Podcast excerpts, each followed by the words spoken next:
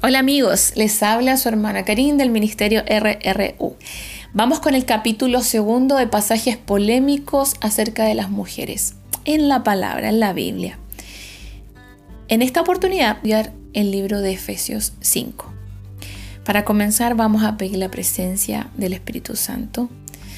Padre, en el nombre de nuestro Señor Jesucristo, te pedimos que el Espíritu Santo eh, sea en nosotros. Que el Espíritu Santo me dé, por favor, la palabra, la forma y el orden. Dame tú la sabiduría y la guía. Te pido ser usada por ti para que lo que salga de mi boca sea exactamente lo que tú quieres decir. Que nos abras el entendimiento, que nos des un corazón humilde para recibir y no querer torcer la palabra como nos conviene.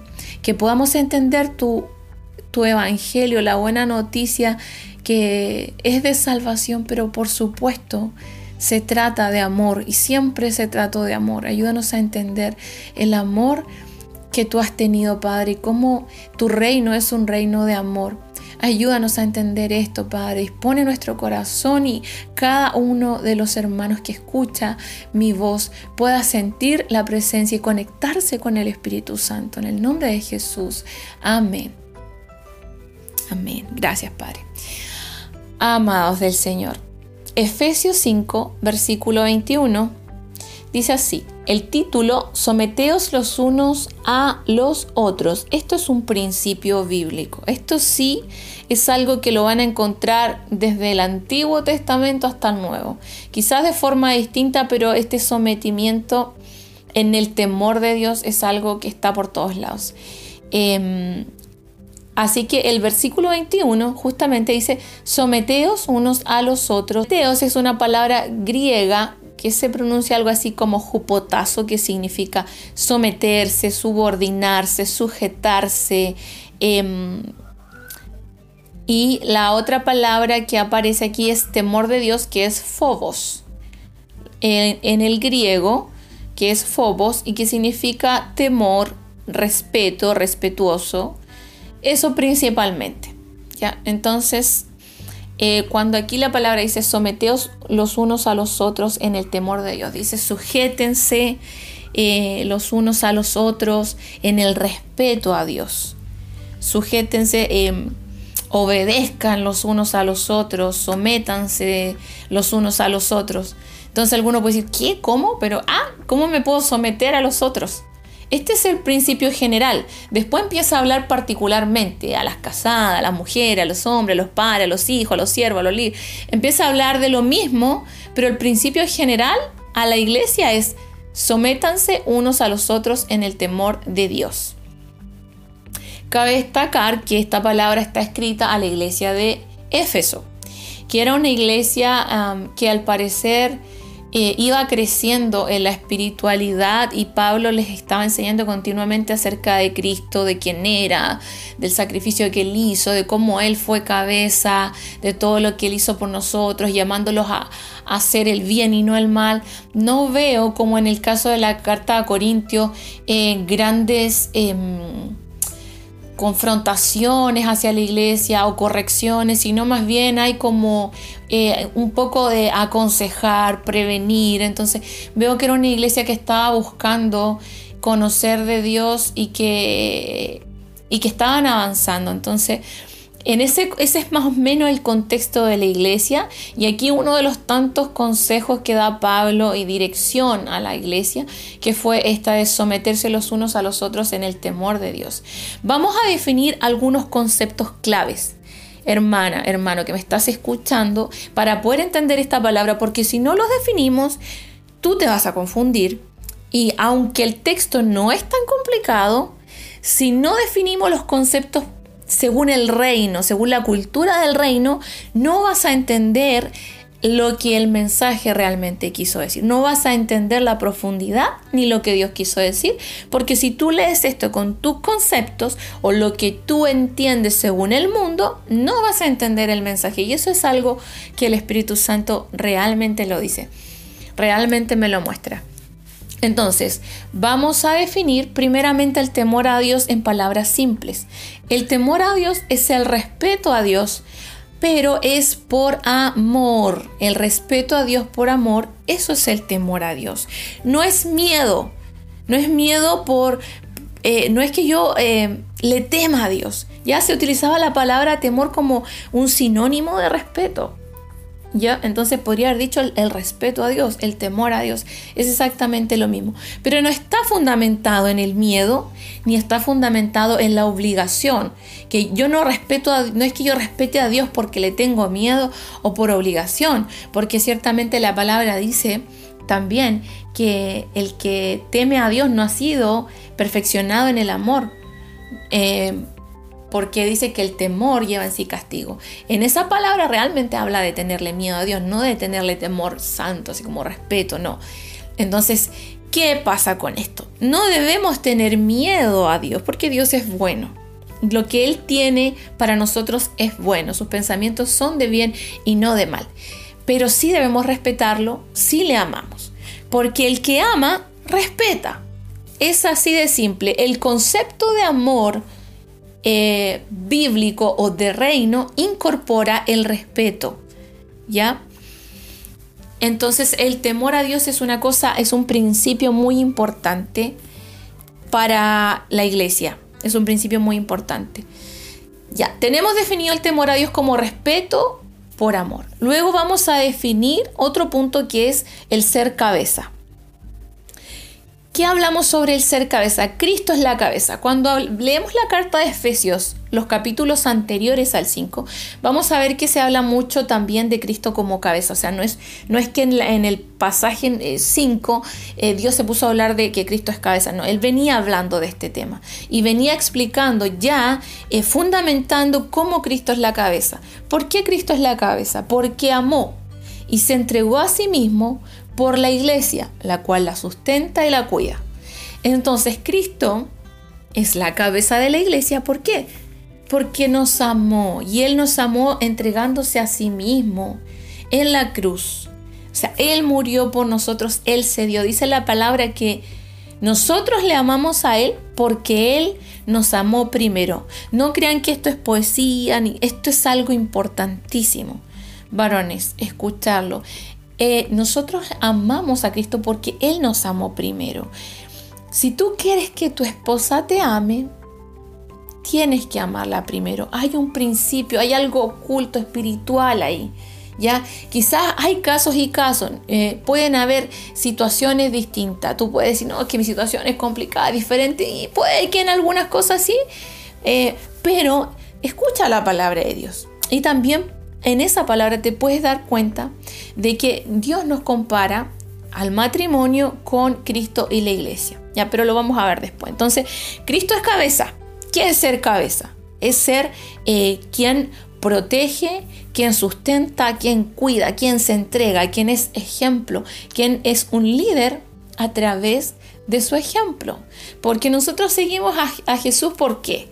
Porque predicaba y no practicaba, porque era sumamente déspota, porque era orgulloso y altivo, porque era egoísta y no ayudaba a nadie. No, nosotros seguimos a Cristo porque era generoso, porque era humilde, porque era manso, porque no hemos visto, no hemos sabido de un carácter tan hermoso y perfecto y sabio como el de Jesús.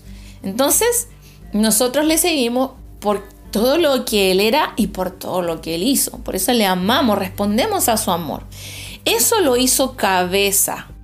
Ya no, Él no nos forzó. Ojo, Él no te forzó. Dice que Él está a la puerta y llama. Si alguno oye mi voz, dice, y abre la puerta, yo entraré a Él y me sentaré con Él y me quedaré en su corazón y en su vida. Pero Dios no te obliga.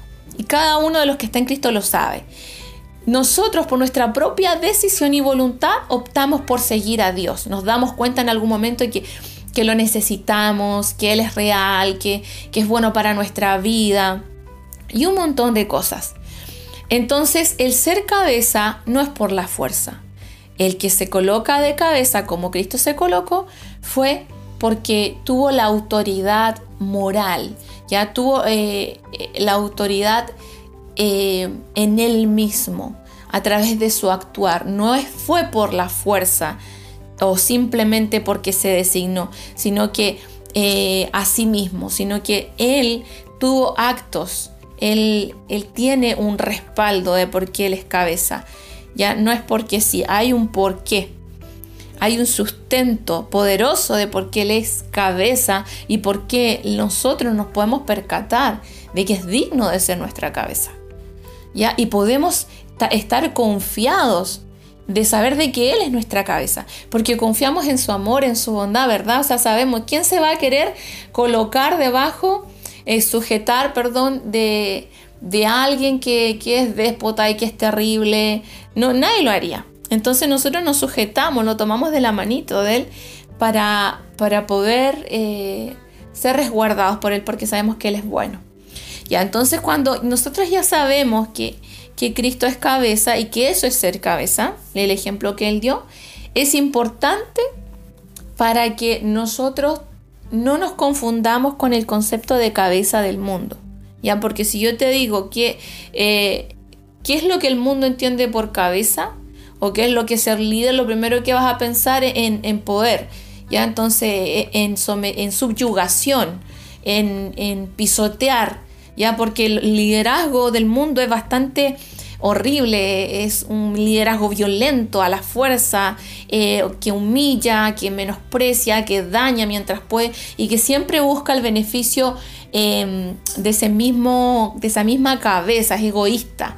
En cambio, en el reino de Dios el egoísmo no existe, no es parte del reino de Dios, no puede ser parte de Dios. El reino de Dios es totalmente al revés, me saca del yo y me pone en una posición de servir a los demás. El Señor dijo, el que quiera ser mayor, escuche esto, el que quiera ser mayor en el reino de los cielos, sea vuestro siervo, sea el que sirve. Dijo, yo estoy entre ustedes como el que sirve. Él era el primero en mostrar humildad y servicio. Entonces, si usted lee este pasaje y sigue pensando que ser cabeza es ser un déspota tirano, está totalmente equivocado, no va a entender la escritura. Y eso va a hablar de que su corazón está cerrado, mas yo te estoy hablando hoy día en el nombre del Señor, diciéndote que escucha la verdad porque la verdad te va a hacer libre. Libre de esas malas actitudes, libre de un matrimonio que no funciona, libre de, de dañar tu familia, dañar tus hijos, seas hombre o seas mujer. Entonces, amados, ya tenemos definido el temor a Dios, que es un respeto por amor, y el ser cabeza, que es ser como Cristo. Ya, para resumirlo, ser cabeza es ser como Cristo. Ese tipo de liderazgo. Em, y luego vamos a empezar con la lectura de la escritura en sí. Efesios 5, versículo, sería bueno que estuvieran con su Biblia leyendo y siguiendo la lectura. Nos vamos a ir deteniendo. 21. Someteos unos a otros en el temor de Dios. Como les dije anteriormente, este es un principio importantísimo, general. Toda la iglesia, todos los hermanos en Cristo tienen que sujetarse unos a otros en el respeto a Dios. Porque yo respeto a Dios cuando tengo que decidir algo importante para mi vida, supongamos, me tengo que cambiar de trabajo y a lo mejor eso implica cambiarme de ciudad, me sujeto, no lo decido solo, porque eso implica que pudiera perder mi comunión con el cuerpo de Cristo y tal vez mi comunión con el cuerpo de Cristo es tan importante en este tiempo que podría perder hasta mi comunión con Dios. Entonces yo eh, puedo orar, le pregunto al Espíritu Santo y luego tomo eso y voy y lo comparto con mi líder, con mi pastor, con un hermano maduro en la fe, no con cualquier hermano tampoco, como un neófito, alguien que viene llegando, pero sí con un hermano que ya tiene un cierto caminar, ¿ya? Y ojalá con quien sea tu pastor o quien sea tu guía, eh, que sientas la confianza, lo puedas compartir. Entonces, de esa manera tú te sujetas, te sometes, respetas. La palabra someteos es la palabra juponazo, jupotazo, perdón, em, que significa subordenar o obedecer reflexivamente. Eh, bajo, sometido, sujeto, sumiso. Entonces nos dice que estemos sumisos, sujetos los unos a los otros, que nos obedezcamos reflexivamente, que pensemos antes de hacer, antes de decir, que escuchemos, escuchemos el consejo pero que todo sea en el temor de Dios, o sea, en el respeto a Dios.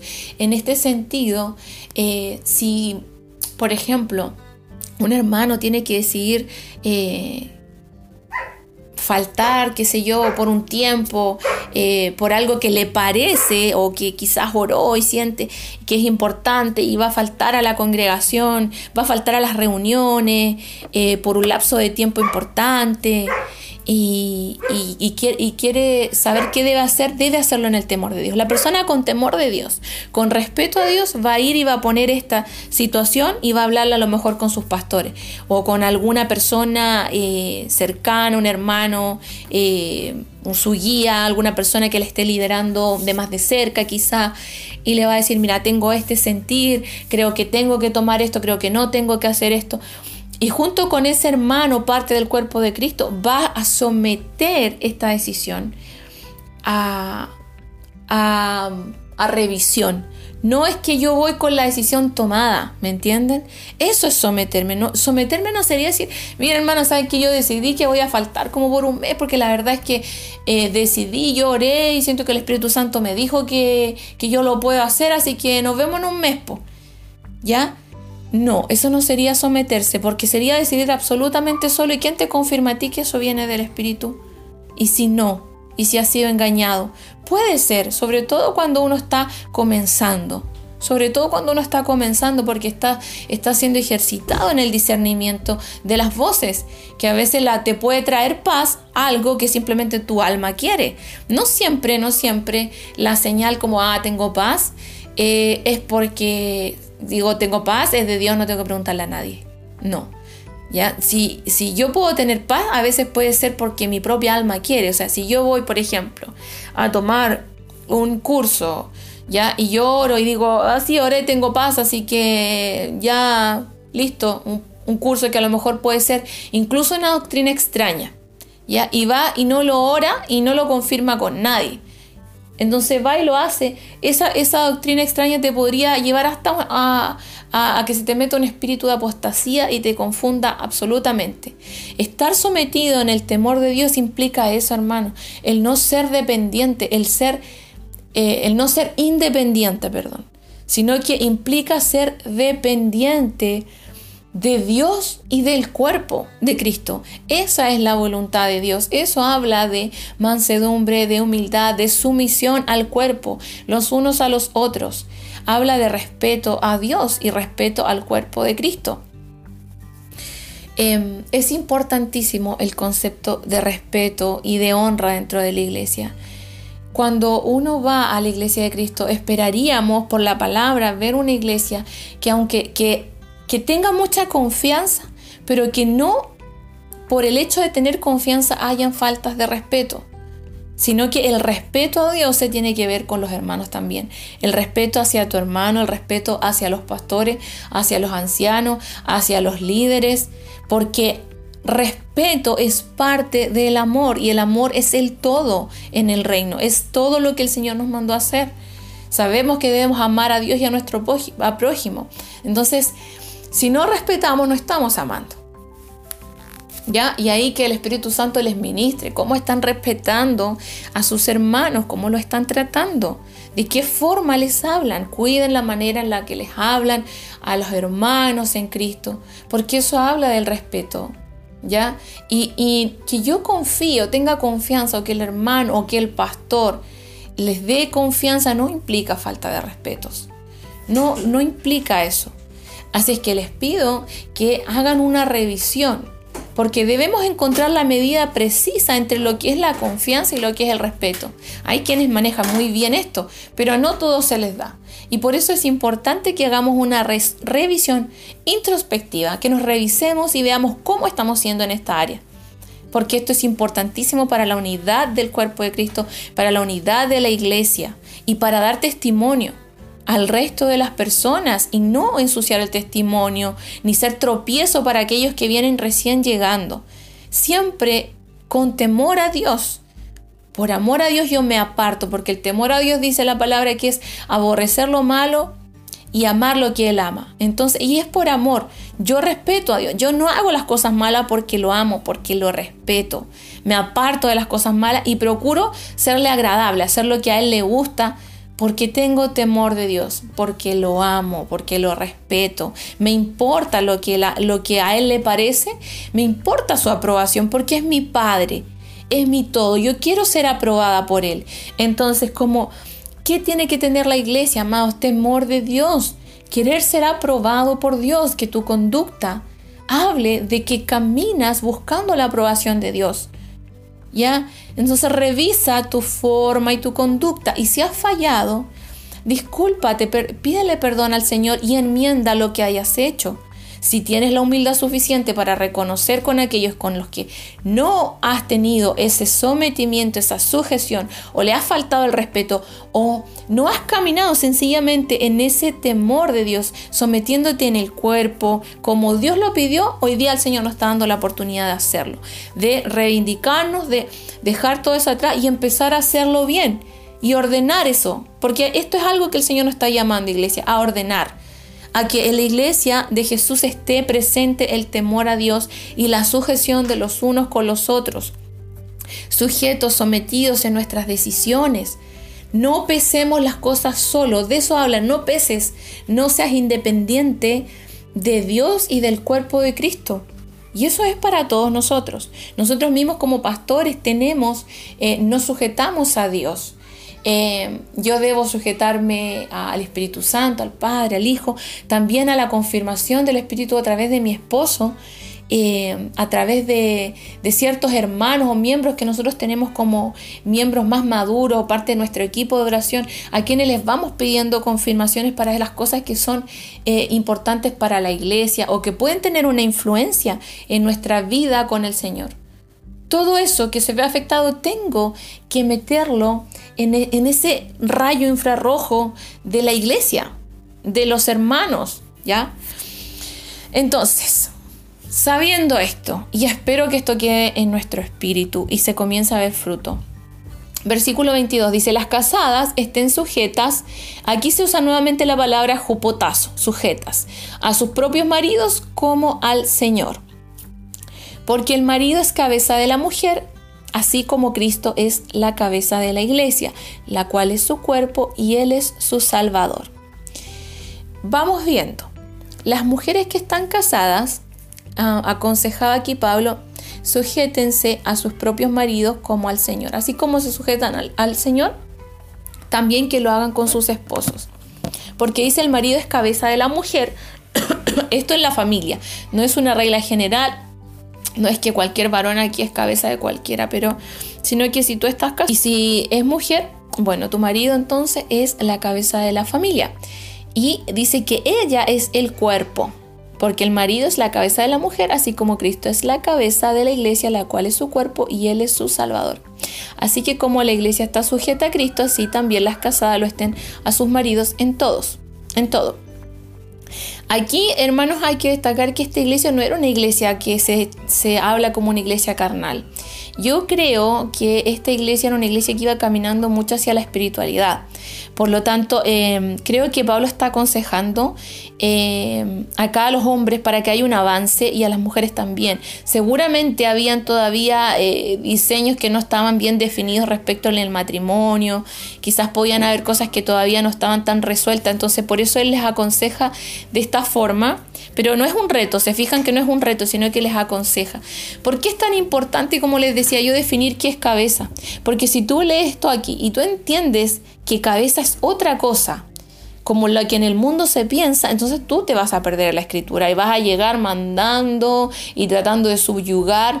Y sujetarse no es subyugarse, no es ponerle el pie encima, sino que es tomarse de la mano. Entonces las mujeres están llamadas a tomarse de la mano de su esposo y a entender que no se mandan solas, que también tienen que someterse en el temor de Dios a sus esposos. Y los esposos, eh, a ver, yo quiero explicar algo aquí, porque en este, en este pasaje eh, generalmente se le habla al hombre de amar a la mujer y a la mujer de respetar al hombre, pero no porque yo diga, a ver, si yo le digo a los varones, ustedes tienen que amar a sus mujeres.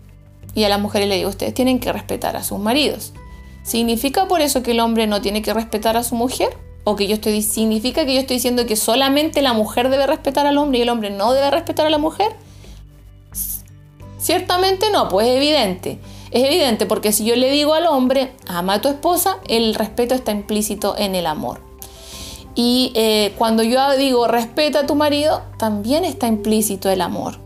Pero quizás puede ser de que eh, es lo que más se daba en esta congregación o quizás en el, en el diseño general de, de un matrimonio, que a la mujer le costara más quizás el respetar y al hombre pareciera que le costara más el amar.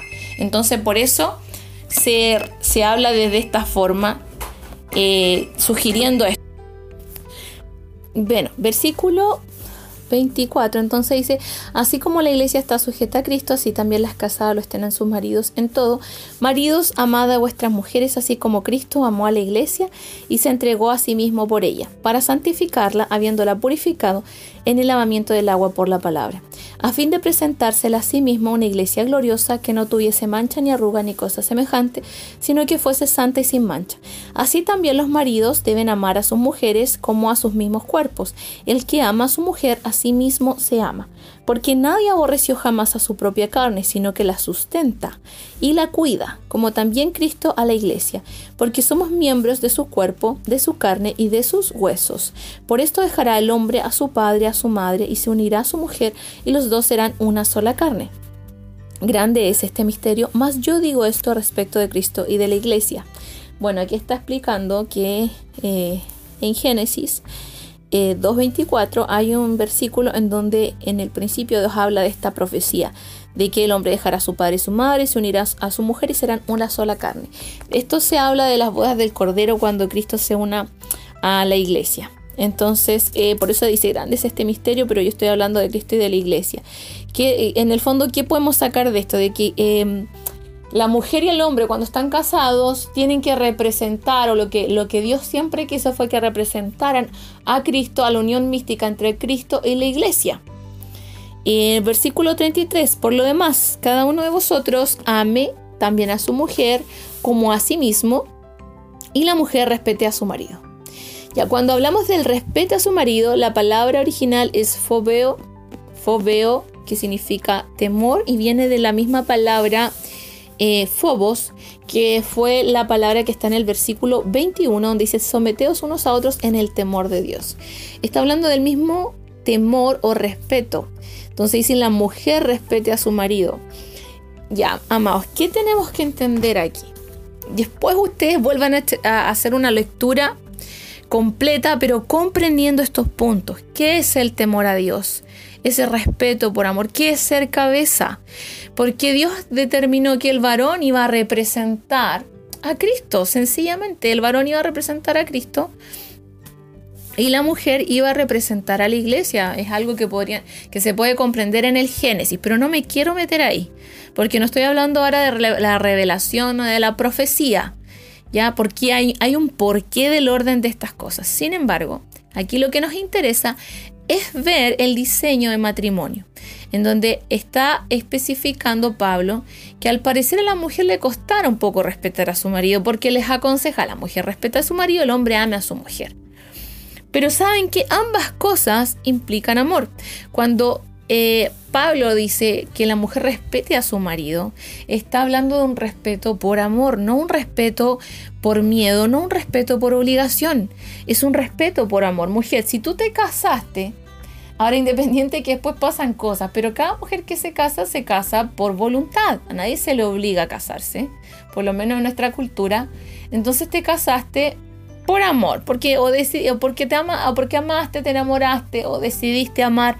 El amor en Cristo es una decisión y es un y el matrimonio es algo de pacto, no es algo que se deshace. Entonces, em, una vez unido, eh, ya pasas a ser uno. Entonces el hombre y la mujer son uno solo, tal como veíamos en la palabra en Corintios en el primer capítulo, eh, hablábamos acerca de esto, de que no son dos, sino que son uno. Así es como los ve Dios, no los ve separados, sino que los ve juntos, como un solo ser. Entonces, cuando decimos, vuelvo a decir, que la mujer respete a su marido, te está diciendo que a través del amor tú lo respetes, porque si yo amo a mi esposo, yo lo puedo respetar porque él merece ese respeto si él es justamente la cabeza. Y ahora, con respecto a lo que es ser cabeza a los varones. Si el hombre es cabeza, está en, un, en una situación, en una función distinta a la de la mujer. La mujer está en la función de que cumple ese rol de cuerpo, ¿ya? No es que uno sea más importante que otro, porque eso ya quedó claro en el capítulo anterior.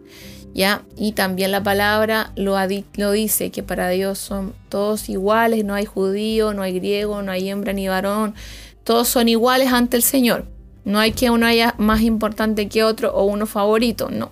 Son todos importantes para Dios y son todos iguales. Entonces, simplemente son funciones distintas. A Él se le dio la función de ser cabeza. Y cuando hablamos de cabeza, podemos ver en la escritura, en, los versículos 29, que dice que, que el que es cabeza sustenta a su cuerpo y lo cuida, como también Cristo a la iglesia. Y aquí yo quiero destacar que dice en el, en el versículo 29, porque nadie aborreció jamás a su propia carne. Aborreció, que nadie odió. ¿Por qué dice esto Pablo? Porque yo creo que pasaba aquí, suele pasar, de hecho hasta en la actualidad, que a veces pareciera más que, que el marido, tanto la mujer aquí lo habla como creo que más en la dirección hacia los hombres. ¿eh? pero pudiera ser tanto hombre o mujer que pareciera que odiaran a su, a su mujer más que la amaran, o pareciera que odiaran a su marido más que lo amaran. Aquí la, la, exhortación es hacia los hombres, porque les está hablando a los, a, los, a los varones. Dice, así también los maridos deben amar a sus mujeres, como a sus mismos cuerpos. El hombre entonces empieza a tener en Cristo, el hombre en Cristo, que es cabeza, tiene conciencia de que su mujer es parte de él, que no es, una, eh, no es un individuo separado, sino que es uno con ella. Y su función es cuidarla y sustentarla y eh, entregarse y ser ese líder a la manera de Cristo. Amado, si uno lee este versículo, uno puede decir, ah, podría entender muchas cosas equivocadamente. Pero la verdad es que la labor más difícil, de hecho, se la da al varón. Pone una responsabilidad el Señor sobre ellos. Pero yo quiero también aquí destacar de lo importante que es que la mujer comprenda ese rol que Dios le dio.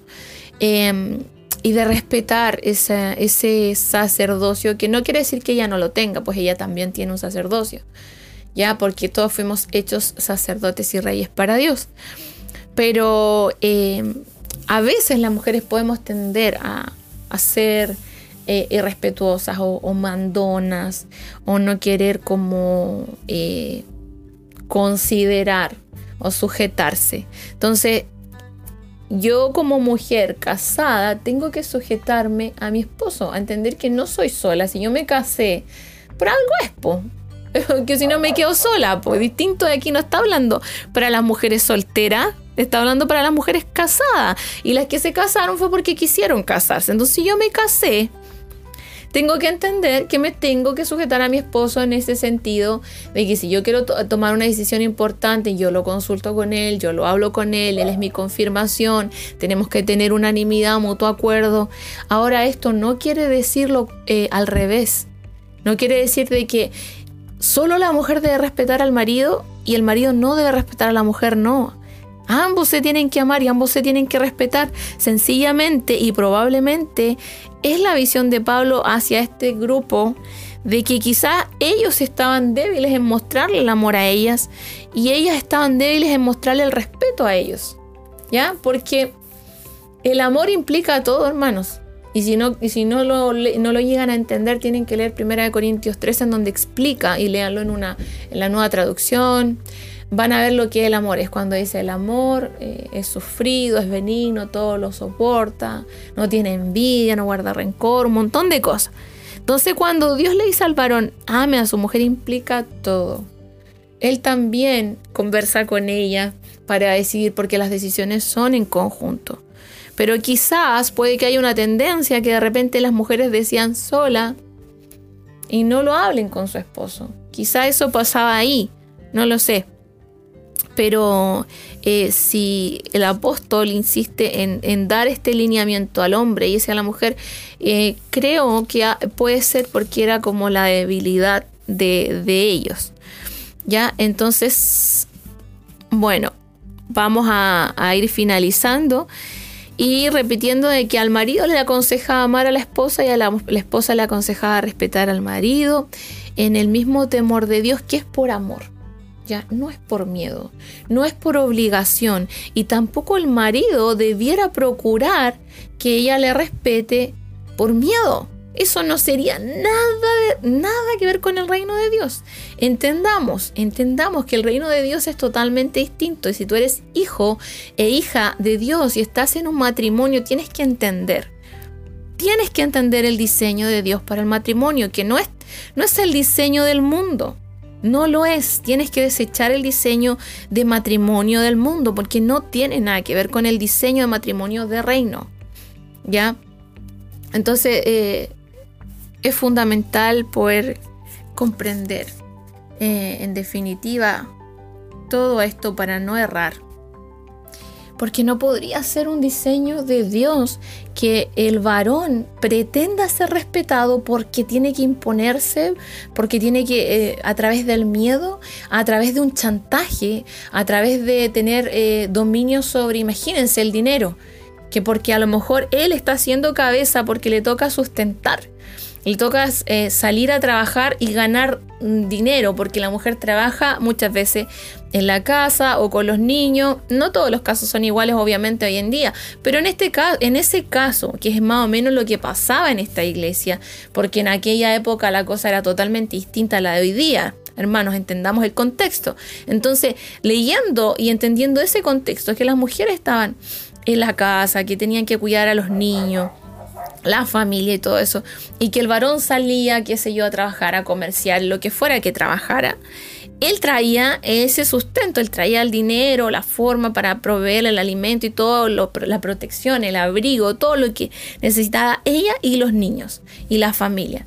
Entonces, eh, imagínense un varón que a través del dinero manipule a la esposa para que lo respete a través del dinero, porque simplemente si no, no te paso dinero. Qué triste. Y eso pasa muchísimo en el mundo, pero qué triste y qué vergüenza, hermano. Eso no podría ser en la iglesia de Cristo, sino que estaríamos hablando, que estaríamos predicando. Eso de que el, hombre maneja el dinero y la mujer no. Hermano, no, esto no debe ser así. Ahora, una vez escuché a un pastor muy sabio que dijo, eh, hay gente que es tan mal, mal, mal entrenador, decía. Hay hombres que son tan malos. Él hacía una comparación con un equipo de fútbol. Decía, hay tan mal entrenador que teniendo en su equipo eh, una persona que se yo seca para, para, para ser arquero, va y, prefiere poner al que, al que no es arquero, al que solo juega de defensa, lo coloca al arco. ¿Quién hace eso? Decía, ¿quién hace eso? Entonces, se trata de ser un buen administrador. Entonces, si te toca hacer cabeza, se trata de que seas un buen administrador, de que eh, puedas reconocer que, cuál es, qué gracia le dio Dios a tu compañera, qué gracia tú tienes.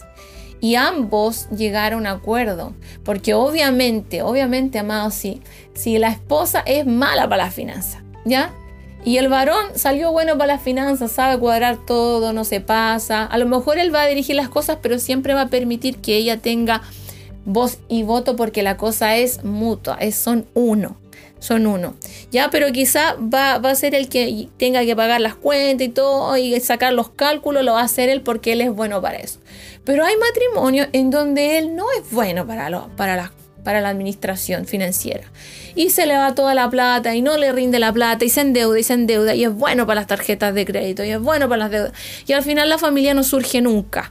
Y pasan años, años, la familia no surge nunca porque él quiso administrar la plata y él definitivamente no es bueno administrando la plata. Y ella es seca para eso.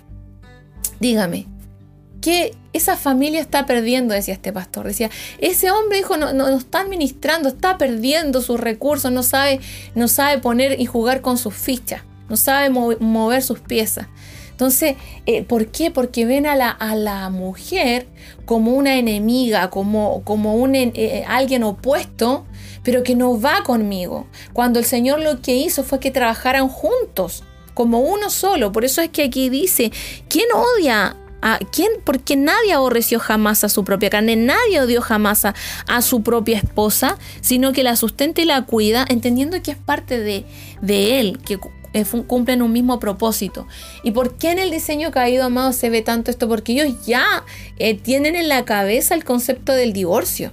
Entonces, ay, por si acaso no me funciona, en algún momento eh, me separo de ella o me separo de él, entonces voy a perder porque existe eso, pero en el pacto del matrimonio en Cristo no existe la posibilidad en la cabeza de un verdadero hijo de Dios de separarse. No existe, porque Dios dice la palabra aborrece el divorcio. Como, como decía la pastora Estela en uno de, estos eh, blogs que tenía, eh, ¿tú harías algo que Dios aborrece?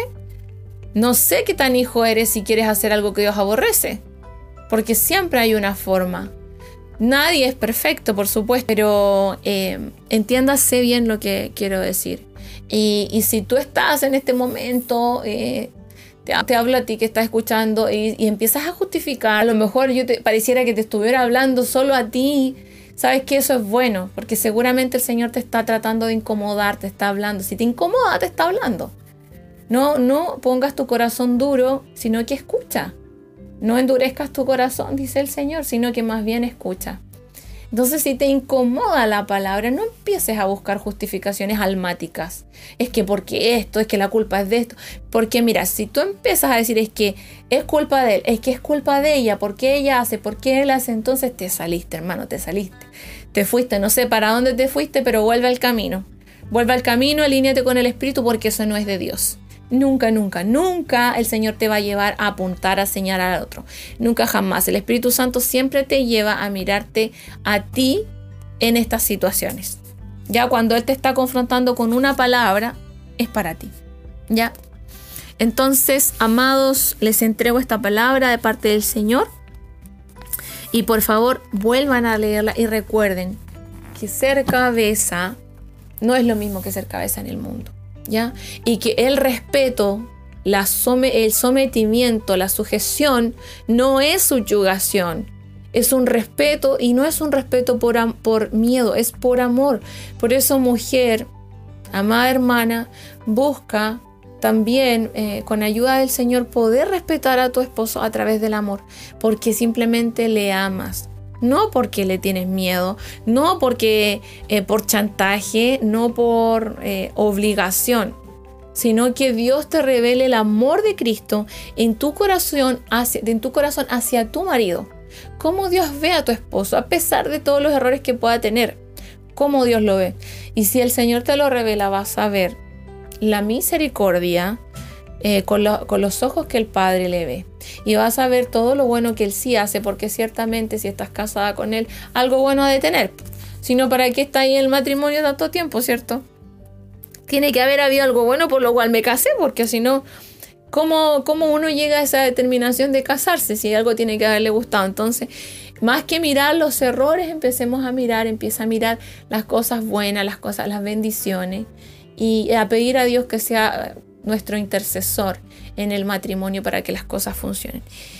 Espero haya quedado claro, amados, y si no, bueno, ustedes pueden acercarse y preguntarme si hay algo que yo no me explique, porque probablemente el tema igual es más largo, imagínense, yo 40 minutos, pero es más largo y yo podría seguir explicándole los detalles, pero ya me alargué mucho y lo voy a terminar acá solo por cuestiones de tiempo, pero bien podría rumiar esta palabra y tomarla y masticarla y masticarla y seguirles hablando de los detalles pequeños a nivel de esto. Más, quédese usted con que el Evangelio de Dios es amor y el amor implica y contiene todo y ambos están llamados a amarse. Hombre y mujer están llamados a amarse. El amor implica respeto, implica em, soportarlo todo, implica tener fe en el otro, implica em, no, no ser egoístas, sino que generosos, implica darse por el otro. Entonces, si tú estás casado, tú no estás casado para que te hagan feliz, sino para hacer feliz al otro.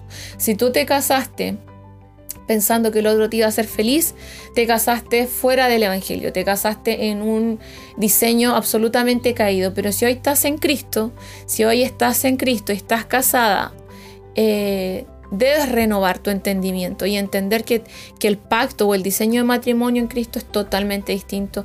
Tienes que desechar el diseño viejo de matrimonio y tomar el diseño nuevo y empezar a vivir y a caminar en este nuevo diseño que sí va a costar pero soy testigo de que Dios lo hace y que son procesos que muchas veces eh, cuestan, pero siempre vamos avanzando. Y Dios tiene el poder, por supuesto, para hacer todas las cosas nuevas en tu matrimonio. Te entrego esta palabra que sea de bendición y que sea una semilla en tu corazón. En el nombre de Jesús. Amén, hermano. Chao, chao.